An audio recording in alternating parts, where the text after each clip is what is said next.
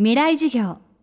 この番組はオーケストレーティング・ア・ブライター・ワールド NEC 暮らしをもっと楽しく快適に川口義賢がお送りします。未来授業水曜日。チャプター3未来授業。今週はこの秋全国3カ所で行われた FM フェスティバル2016未来授業。特別公開授業の模様をダイジェストでお届けしています。今週はロボット学の世界的な権威。大阪大学大学院教授石黒博さんの授業です。今私たちの社会には介護ロボットや野菜収穫ロボットなどさまざまなロボットが登場し活躍を始めています。また AI 人工知能の進化も止まりません。近い将来私たちの仕事がロボットやコンピューターに奪われる日が来るのでしょうか。未来授業3時間目。人間と技術とシンギュラリティ。人間ってそもそも何だっていうことを若干話をしてみようと思います。人間とロボットの境界ね。まあこれは僕の仮説なんですけど割と最近考えた仮説なんですけど1000年後人間はどうなるのかと。ね。千年後ぐらい先考えると今現時点でも人間とロボットの境界ぐらついてるじゃない、ね、じゃあいっそのこと1,000年先のことを考えてしまうとロボットの本当の意味が分かるかもしれない人間の本当の意味が分かるかもしれないという話です。この人間っていうのは、まあ、進化において2つの方法を持ってるわけです。なんだか分かる？誰も分からないですか？答えは簡単だよ。めっちゃ簡単。遺伝子と技術っていうことですよね。もちろん進化あの遺伝子で進化するんだけど生物だからね。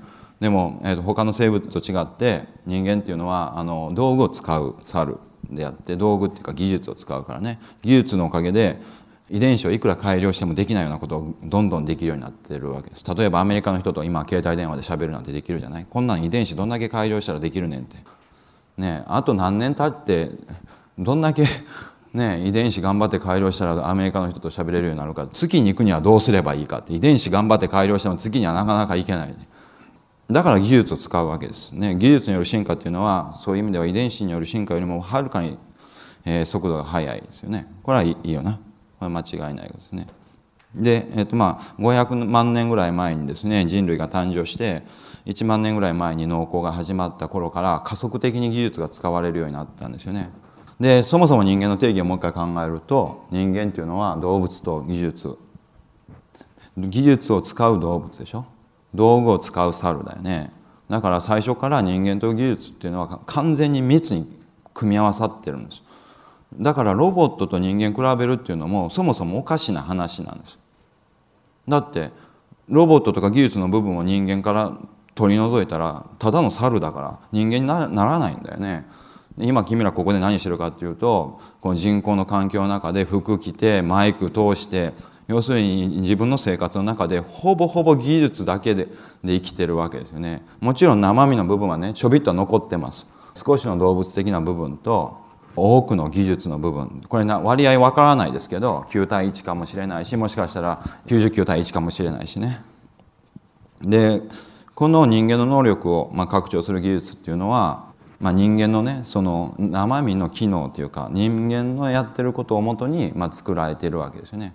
だから重いもの運ぶから自動車を作りましょうとかね人と話をしたいから電話を作りましょうとか、まあ、そういうふうにして、えー、と人間の能力をこう置き換えつつもどんどん拡張してきたという、まあ、そういうことになってます。でこの技術によって能力を拡張するっていうのは止まることがないんですよねずっと。生物は全て生き残りゲームをやってるわけだから能力が強い拡張されたものねより強いものが生き残るっていうわけですよね。まあ、それをまあ遺伝子に刻み込まれた使命と呼べばですね、まあ、それをもとに能力を拡張し続けているわけです。でこの人間の能力を拡張する新しい技術っていうのは、まあ、この世に生き残るという使命を帯びた人間にとっては非常に魅力的なものですね。まあ、それを手に入れて生活を豊かにするということが生きる目的っていうか経済の発展につながってるからですね。だから故に人類の歴史において技術が衰退したことはまあほとんどないんです。でもう一個あのシンギュラリティっていう話をしておこうかな、えーと、シンギュラリティっていうのは要するにそのうち人工知能が人間の脳を超えるだろうっていう,、まあ、いう話ですよね。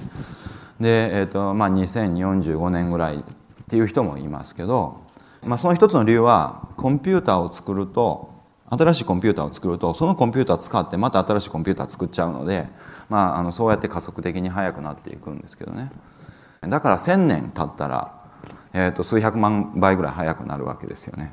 で現時点ですでに、えー、チェスも囲碁も、えー、クイズもそれからデータを検索することも覚えるということも株の取引も全てコンピューターに負けてるわけですね。それ人間のチャンピオンが負けてるわけだ。ね、だから平均的な人間はもっともっと負けてるんだよね。そのコンピューターが100万倍速くなったら当然人間よりも優れた脳になるでしょうきっとね。今週の講師は大阪大学大学院教授石黒博さん。今日のテーマは人間と技術とシンギュラリティでした。未来授業明日も石黒博さんの授業をお届けします。川口技研。階段での転落大きな怪我につながるので怖いですよね。足元の見分けにくい階段でもコントラストでくっきり。白いスベラーズが登場しました皆様の暮らしをもっと楽しく快適に。川口技研のスベラーズです。未来授業。この番組はオーケストレーティング・ア・ブライター・ワールド NEC 暮らしをもっと楽しく快適に川口技研がお送りしました。